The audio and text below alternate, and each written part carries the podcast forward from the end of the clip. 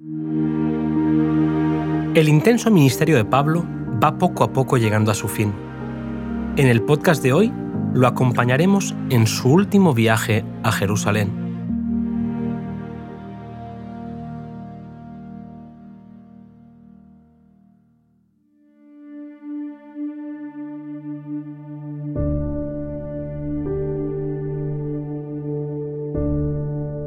Pablo deseaba llegar a Jerusalén a tiempo para la Pascua.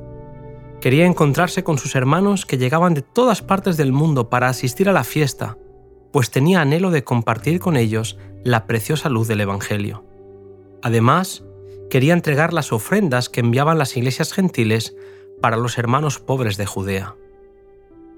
Mientras él se disponía a viajar a Jerusalén, supo que los judíos tramaban para quitarle la vida. Pablo era considerado por ellos como un blasfemo y decidieron reducir su voz al silencio. Las maquinaciones judías hicieron que el apóstol renunciase a celebrar allí la Pascua, pero tenía la esperanza de encontrarse en Jerusalén para el Pentecostés. A su viaje a la ciudad santa, Pablo no iba solo. Tenía consigo una gran suma de dinero de las iglesias de los gentiles y había decidido que algunos hermanos representantes de varias de las iglesias que habían contribuido le acompañaran a Jerusalén.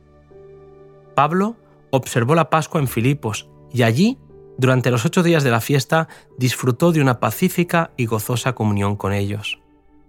Pasados los días, Pablo y los compañeros se volvieron a encontrar en Troas, donde pasaron siete días con los creyentes. El último día, se reunieron en una habitación donde el admirado Pablo habló hasta la medianoche un joven llamado Eutico se había sentado en la ventana y durmiéndose, cayó de cabeza al patio. La confusión se apoderó de todo el grupo, hasta que Pablo pidió al Señor que restaurara la vida al muerto. Cuando su petición fue contestada, el gozo de aquel grupo se prolongó hasta el alba. En su partida, Pablo tuvo tiempo para meditar y orar. Las dificultades y peligros relacionados con su próxima visita a Jerusalén, la actitud de la Iglesia allí hacia él y su obra, como también la condición de las iglesias y los intereses de la obra del Evangelio en otros campos, eran temas de reflexión fervorosa y ansiosa. Aprovechó esta oportunidad especial para buscar a Dios en procura de fuerza y dirección.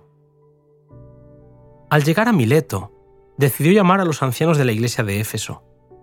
No se había querido detener en la ciudad porque no quería llegar tarde a Jerusalén, pero quería ver a los ancianos antes de seguir su viaje.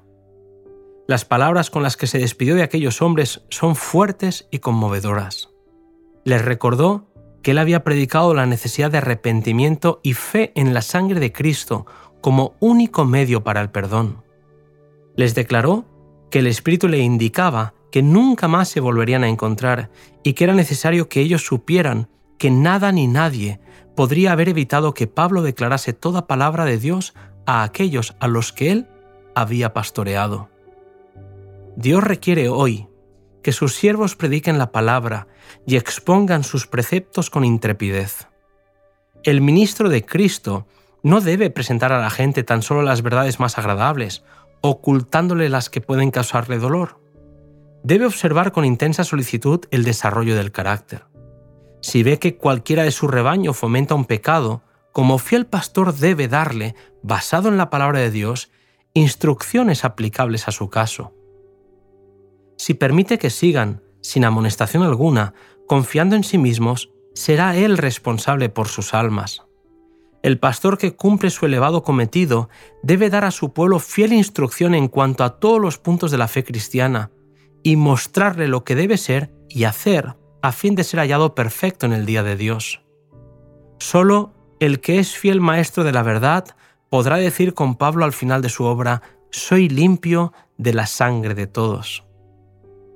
Pablo pidió a los ancianos que cuidaran a la iglesia, puesto que había sido ganada con la sangre de Cristo. Si los pastores tuviesen constantemente presente que están tratando con lo que ha sido comprado con la sangre de Jesús, tendrían un concepto más profundo de la importancia de su obra como representantes de Cristo, deben mantener el honor de su nombre. Mediante su devoción, la pureza de su vida, su conversación piadosa, deben mostrarse dignos de su elevada vocación. Pablo les dijo que después de su partida entrarían lobos rapaces dispuestos a destruir la Iglesia. Dibujó el futuro y los ataques que la Iglesia sufriría de enemigos exteriores e interiores y aconsejó solemnemente a sus hermanos que guardasen su sagrado cometido.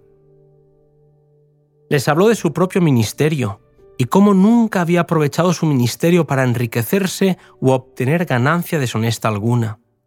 Cuando terminó de hablar estas cosas, oró con ellos y llorando, los hermanos le abrazaban llenos de dolor al saber que no lo volverían a ver. El viaje prosiguió, y el Espíritu advirtió a los discípulos del fin que le esperaba Pablo en Jerusalén. Intentaron convencerle para que no fuera allí, pero el apóstol no permitió que el temor a las aflicciones y el encarcelamiento le hicieran desistir de su propósito. Pablo no quiso apartarse de la senda del deber. Seguiría a Cristo si fuera necesario a la prisión y a la muerte. Viendo que por mucho que le dijeran, él no cambiaba de propósito, los hermanos dejaron de importunarle diciendo solamente, hágase la voluntad del Señor. El viaje prosiguió, y nunca antes se había acercado el apóstol a Jerusalén con tan entristecido corazón. Sabía que iba a encontrar pocos amigos y muchos enemigos se acercaba a la ciudad que había rechazado y matado al Hijo de Dios y sobre la cual pendían los juicios de la ira divina. Recordando cuán cruel había sido su propio prejuicio contra los seguidores de Cristo, sentía la más profunda compasión por sus engañados compatriotas. Tampoco podía contar con el apoyo y la simpatía de los hermanos en la fe.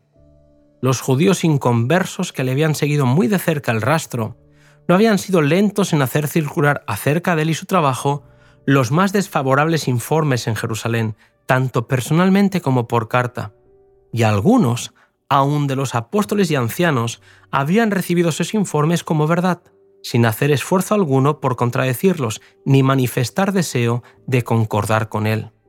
Sin embargo, en medio de sus desalientos, el apóstol no estaba desesperado confiaba en que la voz que había hablado su corazón hablaría al de sus compatriotas y que el Señor, a quien los demás discípulos amaban y servían, uniría sus corazones al suyo en la obra del Evangelio.